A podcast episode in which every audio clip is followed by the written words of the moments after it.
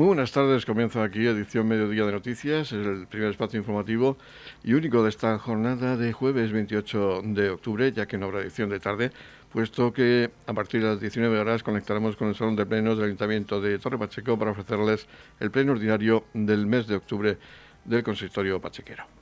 Comenzamos a desarrollar los temas de interés de la jornada de hoy, que pasan sobre todo por ese orden del día del pleno ordinario y otras noticias importantes que pasamos a desarrollar a continuación. Saludos de José Victoria. Comenzamos.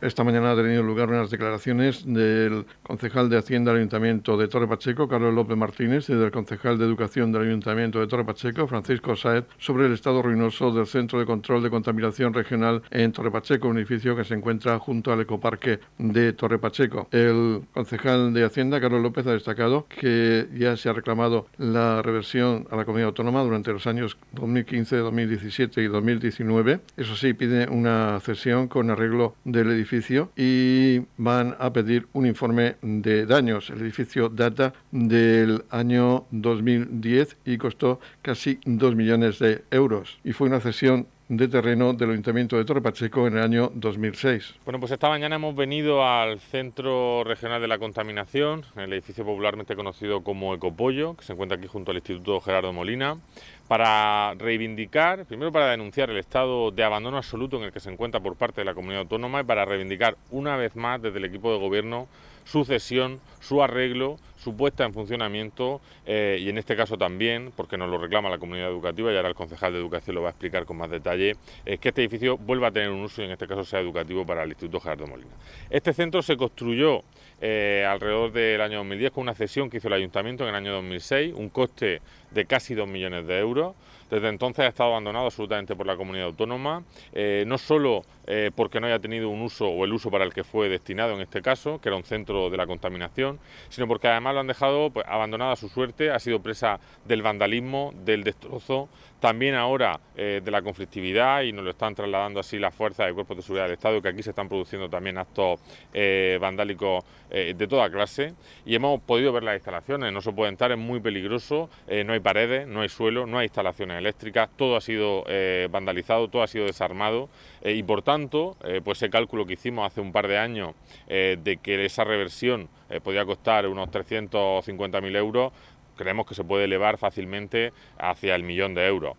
¿Qué va a hacer el ayuntamiento? En primer lugar, sumarse una vez más a esa reclamación que ya hicimos en el año 15, 17, 19 de petición de reversión a la comunidad autónoma por supuesto previo a que lo arreglen, porque esto así no se puede ceder, no está en condiciones. Pero paralelamente a eso vamos tanto a encargar un informe de daños para evaluar el coste del mismo, como eh, a estudiar con nuestros servicios jurídicos eh, si la comunidad autónoma, después de 15 años ya de la cesión de ese espacio, puede tener alguna responsabilidad eh, sobre este asunto. Vamos a actuar en todos los frentes, el administrativo por supuesto, pero también el judicial si es necesario, porque este edificio representa un peligro para la seguridad, para la vida de las personas, para la convivencia también de los vecinos de Torre Pacheco y podría tener una solución. La comunidad autónoma tiene que dársela, está obligada a dársela y desde luego vamos a seguir reclamándolo. Como he dicho, eh, este edificio hace ya tiempo que se cumplió ese, ese propósito de cesión para el, cual el ayuntamiento lo había dado y con lo cual la comunidad está obligada a, revertirlo o a dejarlo en las mismas condiciones exactamente en las que el ayuntamiento se lo cedió.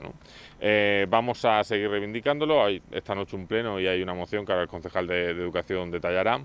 Y por tanto, lo que no podemos es pues, bueno, seguir callado ante este maltrato continuo que la comunidad autónoma nos hace al municipio de Torre Pacheco. Por su parte, el concejal de Educación, Francisco Sáez, ha destacado que la intención es que haya una reversión de este edificio por parte de la comunidad autónoma al consistorio para ceder el espacio al Instituto Gerardo Molina de Torpacheco, muy necesitado de nuevas aulas. Pues bien, como ha dicho mi compañero Carlos, hoy jueves 28 de octubre se va a llevar al Pleno Municipal una moción por parte del equipo de gobierno para reivindicar pues, una actuación que es más que, es más que evidente. Yo me voy a centrar un poco más en la parte eh, educativa, el centro y Gerardo Molina, que se encuentra pues justo enfrente de, este edificio, sufre unas necesidades de espacio, pero no de ahora, sino desde hace varios años. Eh, pero ya la situación ha llegado al límite. Actualmente no tienen espacios para hacer desdobles, no tienen sala de música, no tienen gimnasio, no tienen aula de plástica, no tienen aula de tecnología. Todas esas aulas se han utilizado para, para, meter al alumnado. También se le hizo un informe a la, a la Consejería, a la Dirección General de Centros, eh, que debido a la pandemia, la situación del COVID, la distancia de un metro y medio no se podía cumplir porque no había espacio. Eh, la consejería, pues bueno, aceptó esa medida, también aceptó que están por encima del 10% del ratio, hay clases con más de, de 25, 28, 30 alumnos los profesores, eh, el AMPA, no han hecho escritos, no han hecho llegar esa información. Nosotros hemos estado allí, hemos visto las instalaciones que son precarias. Yo os invito a que vengáis a ver cómo está el Gerardo Molina actualmente. Por si no lo saben, es un centro donde se imparte tanto educación secundaria, desde primero hasta cuarto, bachillerato, pero también es un edificio donde hay eh, muchos ciclos formativos de carrocería, automoción, electricidad, administración, que cada vez va creciendo. Actualmente tiene más de mil alumnos este centro lleva muchísimos años. En el, último, en el último año ha aumentado con 200 alumnos más este centro, por lo que no hay espacio. Y ahora a la directora del centro, a, a la a le dicen que bueno, le van a dar tres aulas prefabricadas para ver si con eso, con esa actuación, pues pueden suplir tres aulas prefabricadas que iban a venir en septiembre, estamos en octubre, ya que vengan para diciembre, el ayuntamiento ha tenido que darle sillas, sillas de pala, los padres se han quejado, algunos son zurdos, esas sillas son diestras, no pueden ni siquiera sentarse durante el horario escolar en, condiciones, por lo que no sé a qué espera la, la comunidad autónoma para hacer esta actuación. Edición Mediodía con toda la actualidad local.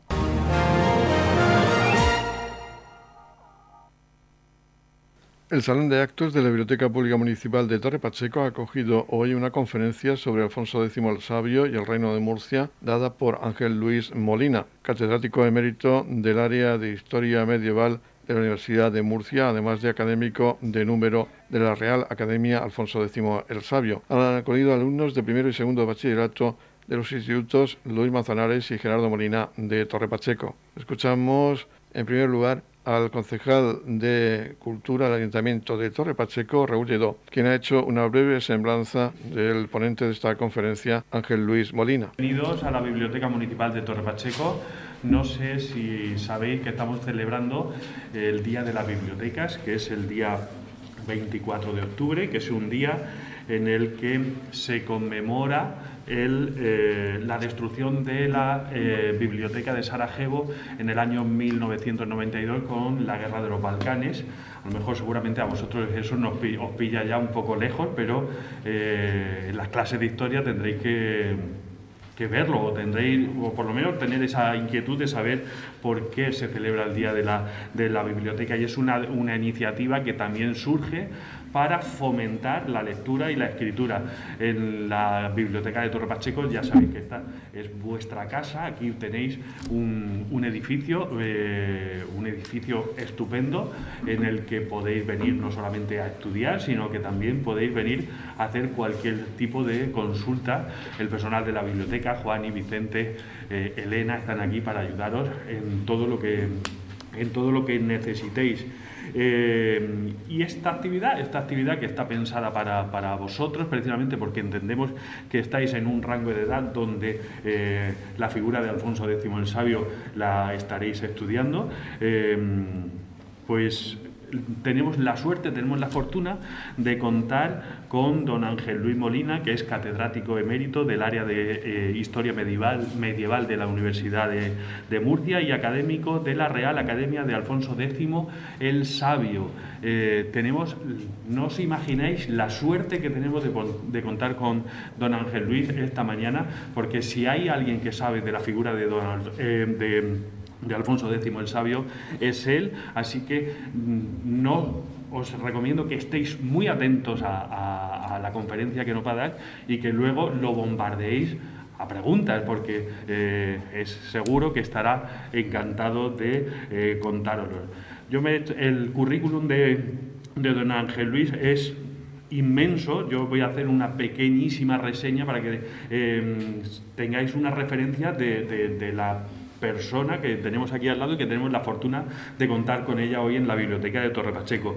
Tiene reconocidos cinco sexenios de investigación y, seis quinquenios de docencia. Es miembro de los, eh, de los, consejos de redacción científico de las siguientes revistas: eh, Miscelánea Medieval Murciana, eh, Murgentana, Anales de la Universidad de Alicante, Historia Medieval, Estudios sobre el Patrimonio, Cultura y Ciencias Medievales, Clio y Crimen, Debates de Arqueología Medieval y Tutmir. Eh, ha dirigido eh, numerosas tesis de doctorado, 22 licenciaturas y 7 eh, trabajos fin, final de máster. Es autor de 44 libros y de 126 artículos. ha impartido cursos y conferencias y participado en congresos internacionales y en proyectos de investigación en universidades de España, Francia, Italia, Portugal y Marruecos. Eh, sus investigaciones giran en torno a tres líneas de historia del reino de Murcia en la Edad Media, la vida cotidiana de la Baja Edad Media y el urbanismo y el territorio en época medieval. Ha participado en 13 proyectos de, investigación financiados por el Ministerio de Educación y Ciencia, la Universidad de Murcia y la, Fundación Séneca. Eh, en dos de los cuales fue el investigador responsable es académico de eh, número eh, es académico de número de la Real Academia de Alfonso X el Sabio y sobre él nos va a hablar esta mañana sobre ese personaje eh, que es un referente cultural de, la, de, todos los tiempos no solamente a nivel nacional sino también es una referencia internacional. Es una figura que hermanaba las tres culturas la árabe la judía y la cristiana eh, que eso la verdad es que ahora mismo eh, lo echamos bastante de menos y creemos que tenemos que tener esa figura como ese referente también. Y es, eh, fue amante de la, de la, astrología, de la astronomía, fue músico, compositor, fue poeta. Tenemos esa referencia de las cantigas, que seguro que estáis también estudiando en literatura. Y pues eso, fue un referente cultural de primer nivel. Pero el que más sabe es don Ángel Luis. Momentos antes de la charla a los alumnos de los institutos hemos podido mantener una pequeña entrevista con el catedrático emérito del área de Historia Medieval de la Universidad de Murcia y académico de número de la Real Academia Alfonso X el Sabio, Ángel Luis Molina. La figura de Alfonso X es muy importante en esta región. Efectivamente, fue muy importante porque además Alfonso X, incluso antes de ser rey, fue el que llevó a cabo en nombre de su padre la ocupación y la incorporación de, del reino de Murcia a la corona de Castilla. Por lo tanto, la figura de Alfonso el Sabio, lo mismo que para muchas ciudades andaluzas, en Murcia es, digamos que es el, rey que incorporó, venció a los musulmanes y sacó a, nuestras regiones de la, de la Murcia musulmana, ¿eh? en su avance reconquistador. Destaca también como su apodo, el, Rey Sabio, esa gran labor, la Escuela de Traductores de Toledo, eh, sus cantigas. Sí, uno de los hechos fundamentales de Alfonso X en favor de la cultura castellana fue la que eh, llevó a cabo mm, ordenando que la Cancillería Real, a partir de ese momento, eh, escribían todos los documentos en castellano. Eso fue el espaldarazo final. Antes se escribía todo en latín, la cultura era latina, fundamentalmente. Por lo tanto, desde el punto de vista cultural, Alfonso X fue importantísimo. Por otra parte, las propias aficiones literarias del rey también hizo que se convirtiera en mecenas y eh, incorporó al, ya conocida Escuela de Traductores de Toledo, que ya tenía su tradición desde finales del siglo XI, pues incorporó dos ciudades más que ya eran importantes desde el punto de vista cultural en la época musulmana, las incorporó y fundó pues esos dos nuevos estudios generales en Sevilla y en Murcia. Con lo cual, digamos que Murcia pasa a ser también una de las principales ciudades en esa em, incorporación de la cultura clásica y oriental a Occidente. Luego está también su declive, digamos, a, nivel nacional, con esas pretensiones que tenía el trono del... Bueno, eso sí, además lo, lo haré ahora en la conferencia, que el reinado de Alfonso el Sabio tiene dos partes que además son totalmente opuestas. Por un lado es un reinado brillante, desde el punto de vista eh, de la política internacional y desde el punto de vista de la cultura y de la ciencia, y por otra parte tiene otra, otra fase que coincide con los últimos diez años de su reinado. Prácticamente en esos años pues si vinieron abajo muchas de las pretensiones, de las grandes pretensiones y de las grandes obras de, tanto políticas como económicas, etcétera, eh, del, propio monarca. Es decir, son el claro oscuro eh, desde el punto de vista cultural, desde el punto de vista eh, de sus pretensiones imperiales y desde el punto de vista legislador, pues es un reinado muy brillante. Desde el punto de vista de conseguir sus objetivos, digamos que casi todo fracasa al final. ¿eh? La rebelión hasta de su propio hijo. de, ¿eh? Sancho, de Sancho el, de Sancho cuarto, el Bravo, pues también es. Pero es, era muy avanzado para su tiempo y quiso imponer dentro en sus leyes de las partidas el derecho de primogenitura y claro, eso iba en contra de la tradición castellana el hecho de que muriera el primogénito antes, pues causó un nuevo problema, el problema sucesorio, que se arrastró durante 50 años más después de su muerte. Y, bueno, hay que decir también en su favor que creó, saneó la economía, eh, potenció, sentó, las bases de la economía y luego... Intentó y además puso, se preocupó mucho de la de la economía hasta tal punto que algunos historiadores eh, de la historia económica de España pues hablan de una economía intervenida o dirigida por el propio monarca, es decir, eh, modernizó las aduanas, modernizó el sistema fiscal, todas esas cosas sí es verdad, pero también fracasó en los últimos años porque todo se vino abajo. Cuando eh, se quedó arruinado en parte por la cantidad de dinero que invirtió en el fecho del imperio, eh, y en otras políticas suyas, pues cuando todo se vino abajo, la economía también. De todas maneras, vino a ser un poco el primer aldabonazo de la crisis económica del Occidente que luego el siglo XIV puso de manifiesto en toda su crudeza. ¿eh? Y también eh, hay que decir en su favor que potenció la lengua galaico-portuguesa en sus comienzos como príncipe desarrolló los temas y conocimiento de aquellas tierras. Sí, sí. El, además, el, galaico portugués se convirtió en algo así como la lengua poética por excelencia. El propio monarca, de las obras que él tanto patrocinó, pero la única persona suya que fueron las cantigas, la escribió precisamente en, gallego. ¿Mm?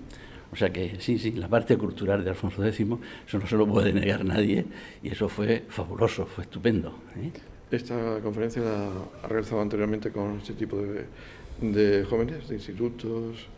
Es la primera vez que va a, dar, va a hablar de Alfonso X a estudiantes. ¿A estudiantes? No, no. Aquí bueno, en la región. En, la región, eh, eh, de otro tipo, no para estudiantes solamente, sino al público en general, para el mismo día del nacimiento de, del rey, que fue el 23 de noviembre, tengo otra en Murcia ¿eh? Pero bueno, de Alfonso X, sobre Alfonso X, he hablado ya en otras muchas ocasiones. para institutos, yo creo, exclusivamente, yo creo que es la primera. Y ha realizado una gran labor de, investigación, e incluso en universidades extranjeras. ¿En eh, este momento tiene en mente alguna publicación, un libro, algún trabajo de investigación? Sobre Alfonso X, no. O en general, sobre la historia medieval. Sí, sobre la historia medieval, no hace mucho, durante esta pandemia, pues apareció un libro que eh, la investigación fue eh, de otra compañera del departamento, de María Martínez, y yo, sobre las ordenanzas de, la ciudad de Murcia, con el campo, la huerta, etcétera, etcétera, y que salió pues hace, yo, creo que el, año pasado, a finales del año pasado salió. Y, bueno, también eh, a mí me han preocupado también dentro de eso otros temas como la vida cotidiana en la época medieval, los libros de viajes, etcétera. Y el libro anterior que publiqué, me parece que fue en el 17 o en el 18, fue sobre eh, el viaje de un, de un castellano del siglo XV, ¿eh? que, un hidalgo castellano, y que estuvo pues algo así como dos años y pico de viaje por, por el mundo mediterráneo, o sea, por, eh, desde Andalucía se fue a, a Italia, allí en Venecia, digamos que puso su centro de operaciones y desde allí pues, visitó los santos lugares, Egipto, eh, la zona del Imperio Bizantino, Grecia, etcétera, bueno, y, Europa y casi toda Europa. Fueron dos años y pico de viaje y, tal. Y eso pues también es otra de las cuestiones que me han interesado dentro de esa eh, línea de investigación de la vida cotidiana. También he, he estudiado pues, aspectos de la sociedad. En un momento encontré bastante documentación eh, sobre mm, la organización y la prostitución y tal en la Edad Media, eh, y, o la historia de la mujer. En fin, son temas de, de ese estilo, además de los temas políticos o de historia económica, pues que también, digamos que empecé con, a, trabajar en historia medieval con esos otros tipos. Más que nada mm, de la época bajo medieval, es decir, de los siglos XIII al XV, que además en Murcia tenemos unos espléndidos archivos y, en fin, pues a lo largo de 50 años pues he tratado, digamos que he tocado casi todos los palos. En la comunidad de regantes del campo de Cartagena aplicamos las últimas tecnologías en sistemas de control y distribución, lo que nos ha convertido en un modelo de gestión eficiente del agua gracias al alto nivel de concienciación de nuestros agricultores que trabajan a diario por la sostenibilidad y el respeto al medio ambiente. La comunidad de regantes del campo de Cartagena les ofrece la noticia agrícola del día.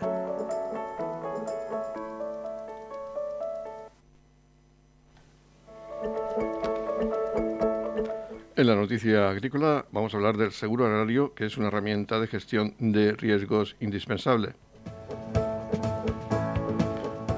La Federación de Cooperativas Agrarias de la región de Murcia, FECOAM, recuerda a ganaderos y agricultores la importancia de contar con un seguro ya que es la única herramienta de gestión de riesgos a disposición del sector agropecuario, el cual permite hacer frente a las pérdidas económicas tras un siniestro de origen climático, señala. Como remarcan los técnicos de la Federación, hoy por hoy son asegurables prácticamente todos los cultivos dentro de nuestro territorio y lo más importante, hay un respaldo por parte de las administraciones a la contratación, gracias a las subvenciones que se otorgan para su contratación.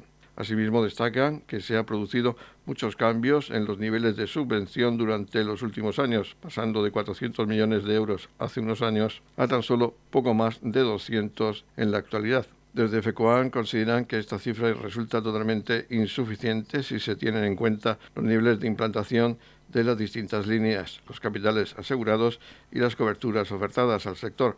Por ello, podemos afirmar que no se cumplen las circunstancias necesarias para tener un seguro adaptado al campo, algo que es primordial. Desde hace muchos años es el campo el que se ha adaptado al seguro, cuando debe ser al contrario, dando las herramientas y mecanismos necesarios para hacer frente a las inclemencias climatológicas y por ende a las pérdidas que éstas pueden provocar en las explotaciones.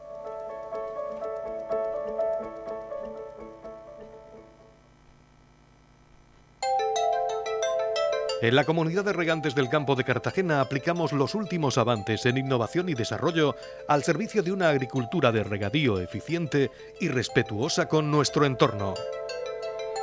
Por la sostenibilidad y el respeto al medio ambiente, Comunidad de Regantes del Campo de Cartagena. Edición Mediodía, Servicios Informativos. El Ayuntamiento de Torre Pacheco va a celebrar su pleno ordinario este jueves, día 28 de octubre. Vamos a conocer seguidamente la valoración que hacen los distintos portavoces políticos acerca del orden del día que se va a debatir en esta sesión. Comenzamos, como es habitual, con la concejal no adscrita, Mercedes Meroño. Saludos a todos los oyentes de Radio Municipal de Torre Pacheco. Eh, jueves 28 tenemos el pleno ordinario de octubre y os invito a que lo podáis escuchar en directo desde esta emisora a partir de las 7 de la tarde o bien acudir presencial, ya que bueno tenemos el, el, aforo abierto eh, por la buena situación que estamos llevando frente a la pandemia del COVID-19. En este pleno presento una propuesta sobre actuaciones en el colegio El Alba de Roldán. Eh, tras visitarlos, pues he podido comprobar todas las deficiencias en mantenimiento que lleva este colegio durante años y algunas son actuaciones urgentes. Espero mm, que este punto sea debatido y pueda ser apoyado por todos los grupos municipales. Eh, tenemos eh, una propuesta conjunta sobre la denominación del centro cívico de Roldán como Sebastián Escudero, una persona que, ha aportado tanto a, la historia de nuestro municipio y, padre de nuestro cante flamenco en Loferro. También tenemos otra propuesta conjunta sobre la denominación de los viales del residencial Santa Rosalía y en él también denominamos calles eh, con pachequeros que, han aportado también eh, de forma cultural, deportiva, eh, a, nuestro pueblo. Hay varias propuestas. hay una por el concejal de Educación sobre el edificio regional del control de la contaminación que hay junto al Gerardo Molina para que pueda ser adherido a ese instituto, ya que está sufriendo un afinamiento de alumnos eh, hay muchísima más demanda en temas escolar y necesitamos, necesitamos, aparte de, este nuevo espacio que, se ha cedido al, instituto, necesitamos también pues la realización de centros educativos porque la demanda escolar ha aumentado muchísimo. Eh, hay varios puntos también que, que, se van a ver que bueno os invito a que podáis a que podáis escuchar. Hay arreglos en el tramo de los Olmos a Torre Pacheco, eh, un plan para rehabilitar viviendas y equipos para, la policía. Eh, sin más, saludaros y, espero que, que, sea de vuestro agrado todas las propuestas que llevamos y que podáis escuchar en directo este debate. Y ahora, en nombre del Grupo Municipal del Partido Popular en Torre Pacheco, escuchamos la evaluación que nos hace acerca de este orden del día su portavoz adjunta, Gabina Roca. Les voy a comentar las mociones que presentaremos al Pleno Ordinario que se celebrará jueves 28 de octubre. Llevaremos dos mociones. Una sobre el arreglo de aceras de la carretera que une Torre Pacheco con Los Olmos o Yamodena y otra sobre el desarrollo de un plan municipal de rehabilitación de viviendas y regeneración urbana. Asimismo, yo llevaré un ruego sobre el problema de intrusismo de taxis de otro municipio en la pedanía de Roldán y dos preguntas, una sobre una obra que está pendiente, pendiente desde hace años para la instalación de un tarjetero de acceso a la biblioteca de Roldán y otra pregunta sobre la apertura del centro de día de Balsicas. Seguidamente escuchamos la valoración que hace acerca del orden del día el portavoz del Grupo Municipal de Vox en Torre Pacheco, José Francisco Garre. El Grupo Municipal Vox para el Pleno de Ordinario de más jueves, eh, pues bueno, participa en dos eh, mociones conjuntas eh, por todos los concejales de, la corporación, una sobre la denominación de, las calles del, residencial Santa Rosalía y otra conjunta sobre la denominación del Centro Cultural Sebastián Escudero. Por nuestra parte, a nivel a iniciativa propia de, este grupo municipal, pues presentamos dos mociones, una sobre la dotación a la policía local de pistolas Taser y un cinemómetro, un radar, para controlar la velocidad de los vehículos que circulan por el casco urbano de las calles de nuestro municipio. Y las pistolas Taser pues porque son elementos consideramos que imprescindibles para, para poder reducir a, personas que, se, que, en el momento de la detención o de, o de, la intervención de la policía pues se ponen agresivos. Y es una forma efectiva y, y, al final eh, de mucha seguridad tanto para la policía como para el propio detenido puesto que, bueno, con los avances tecnológicos de hoy en día pues ya se pueden utilizar incluso en personas que tienen, que, tienen un marcapasos o, bueno, que tienen problemas de corazón eh, de forma totalmente segura. Y por otro lado presentamos una moción para iniciar los expedientes eh, correspondientes para conceder la medalla de oro del pueblo a Guardia Civil y Policía Local de Torre Pacheco. Esta moción, el alcalde de forma unilateral la dejó fuera del orden del día del Pleno, es decir, eh, evita que vaya a Pleno y que se debata sobre ella y se vote sobre, sobre la concesión de esta medalla a estos dos cuerpos eh, de las Fuerzas Armadas y por tanto, mm, bueno, pues nos hemos visto obligados a impugnar esa convocatoria del Pleno porque el alcalde no puede dejar fuera del orden del día una moción que presenta un grupo político. Eh, bueno, pues al más puro estilo dictatorial, el señor alcalde ha decidido que, esta moción eh, no se debata en el Pleno.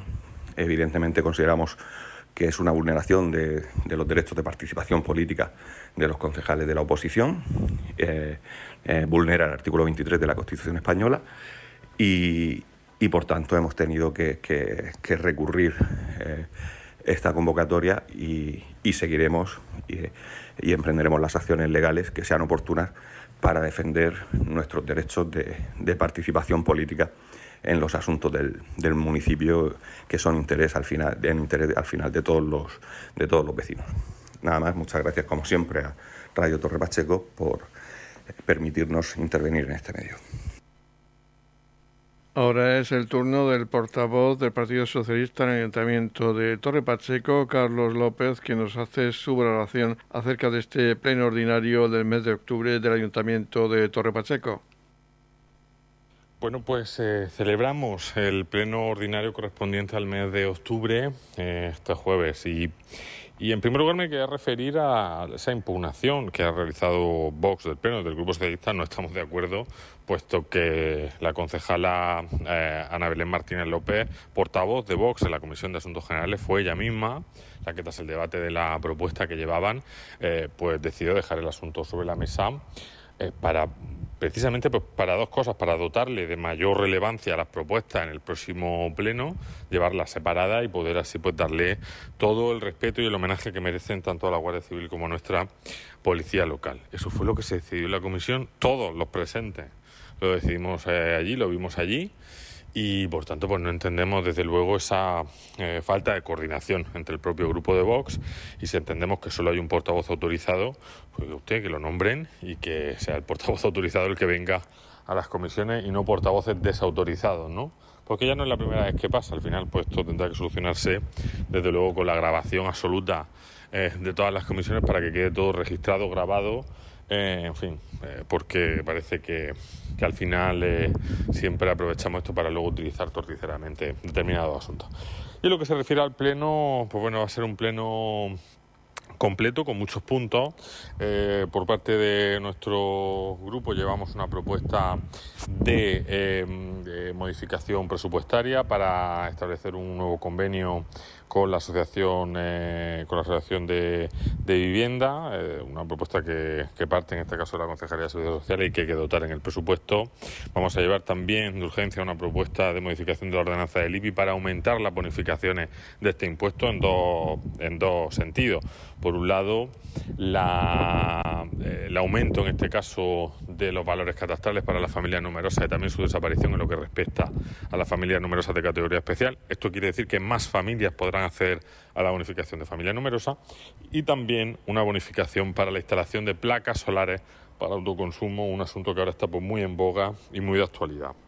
Llevan también los grupos, lleva el equipo de gobierno mociones pues para seguir exigiendo a la comunidad autónoma en nuestros colegios, en nuestros centros, e institutos, eh, que se invierta y que se hagan las mejoras necesarias, tanto en el ALBA eh, como por ejemplo en Gerardo Molina, con ese edificio, el Ecopollo, conocido como Ecopollo, Centro de la Contaminación, que abandonó la comunidad autónoma y que pedimos que se lo cedan al Gerardo Molina. Y también una moción conjunta de todos los grupos para la denominación del Centro Cívico de Roldán a Centro Cultural Sebastián Escudero. Sebastián Escudero, pues ya saben, es fundador del Festival Internacional de Cante Flamenco de Los Ferros, eh, que merece de luego pues todo nuestro respeto, nuestra admiración y por supuesto eh, sumarnos también a esta moción conjunta. Por último, vamos a escuchar la valoración que nos hace el portavoz adjunto del Partido Independiente de Torre Pacheco, Raúl Lledó, acerca del orden del día de este pleno ordinario del mes de octubre. Efectivamente, este pleno em, del mes de octubre del año 2021, pues vamos a abordar una serie de, mociones em, que tienen que ver eh, muchas de ellas para solucionar los problemas de los vecinos de Torre Pacheco. Algunas de ellas son cuestiones meras de trámite que, que las tenemos que llevar para subsanar algunas eh, cuestiones de procedimientos y demás, pero tenemos otras que nos hacen especial ilusión por su relevancia, por que reconocemos el trabajo que se le hace a pachequeros que han trabajado por el municipio en pro del deporte, en pro de la cultura, que han dejado su tiempo de forma completamente altruista para luchar eh, por Torre Pacheco y por su gente tenemos esa moción con la denominación de los viales de espacios eh, públicos del plan parcial del residencial de Santa Rosalía. Estábamos acostumbrados, estábamos viendo cómo en otras promociones el nombre de las calles llevaba nombre de flor, nombre de árbol, nombre de pez. Eh, y esta vez, pues este equipo de gobierno eh, ha decidido, eh, y por eso lleva la propuesta al Pleno, que se haga, se ponga nombre a esas calles, se rinda ese pequeño homenaje que podemos hacer a personas que, como decía, pues han luchado y han favorecido al pueblo de Torpacheco. personas como Manuel Frutos Llamazares, el médico Tomás Fernández, Tomás Ortuño, Rafael Baeza, Laureano Ross, el futbolista Eugenio, em, Pedro Rodríguez del Pitus, Antonio Puig, que tanto ha hecho por la educación en este municipio, Vicente Abad, que fue el primer em, director de la banda de música, la agrupación musical Nuestra Señora del, del Pasico, deportistas también como José Benito Saura, el aviador Miguel Galindo, em, José Nieto el Molinero los esparteros a los que hace unos plenos rendíamos también eh, homenaje y le hacíamos ese reconocimiento, ese reconocimiento como son José Sánchez y Antonio eh, Segura. Eh, denominar esos viales y hacer ese reconocimiento creo que es una moción muy acertada, una moción que se lleva de forma conjunta por todos los grupos políticos, como otras, como la propuesta sobre la denominación del Centro Cultural Sebastián Escudero. Como todos sabemos, el Centro Cívico de Roldán em, ya eh, se ha iniciado el proceso de licitación para renovarlo por completo y teníamos que hacer ese pequeño homenaje a Sebastián Escudero. Sebastián Escudero ya es eh, hijo predilecto de la villa, ya em, gracias a él, gracias al trabajo que, hizo y gracias a, la ilusión que ponía en cada una de las cosas que hacía eh, el, festival de flamenco de los ferros eh, ha llegado a ser uno de los más importantes a nivel nacional y por lo tanto del mundo eh, y por supuesto teníamos que tener un espacio dedicado también a él para que todos los vecinos del municipio, para todos aquellos que van a disfrutar de lo ferro en las galas de invierno en el centro cívico de Roldán supieran de Sebastián Escudero como eh, gran embajador de la cultura del municipio. Y tenemos otras, otras propuestas en este pleno que vienen a reivindicar, hacer las peticiones oportunas a la administración competente para poder eh, adecuar nuestros colegios, para em, poder que se puedan acometer las reformas oportunas que hay en el Colegio San Antonio, por ejemplo, o para reivindicar una vez más a la comunidad, a la comunidad autónoma que el edificio de control medioambiental, el conocido como el Ecopollo, eh, lo cedan de una vez al eh, Instituto Gerardo Molina, que tanta falta le hace para poder contemplar, completar su formación y para eh, que nuestros, eh, nuestros eh, chavales, nuestros jóvenes puedan estudiar de una forma digna en unas instalaciones dignas. En la comunidad de regantes del campo de Cartagena aplicamos los últimos avances en innovación y desarrollo al servicio de una agricultura de regadío eficiente y respetuosa con nuestro entorno. Por la sostenibilidad y el respeto al medio ambiente, Comunidad de Regantes del Campo de Cartagena. La comunidad de regantes del campo de Cartagena les ofrece la información del tiempo.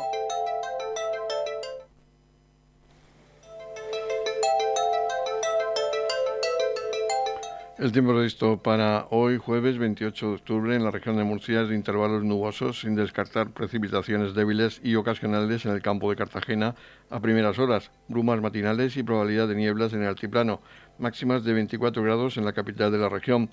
23 grados de máxima en el mar menor con mínimas de 13 grados y en el campo de Cartagena se alcanzarán 22 grados de máxima con mínimas de 16 grados.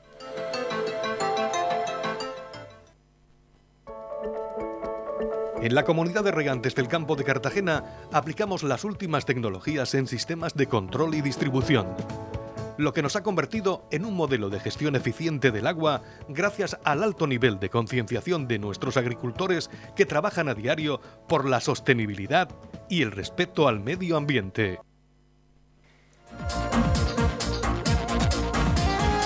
Y esto es todo por hoy. Aquí finaliza este espacio informativo de edición mediodía. Ya saben que no habrá edición de tarde, puesto que les vamos a ofrecer a partir de las 19 horas el pleno, la retransmisión en directo del pleno ordinario del mes de octubre del Ayuntamiento de Torre Pacheco. Así que en cuanto a servicios informativos, nos despedimos hasta mañana. Recuerden que a continuación tienen más información, en este caso de carácter regional, no la trae el Servicio de Noticias de Radio Nacional de España y que Además, ustedes disponen de más información en las redes sociales de Radio Torre Pacheco.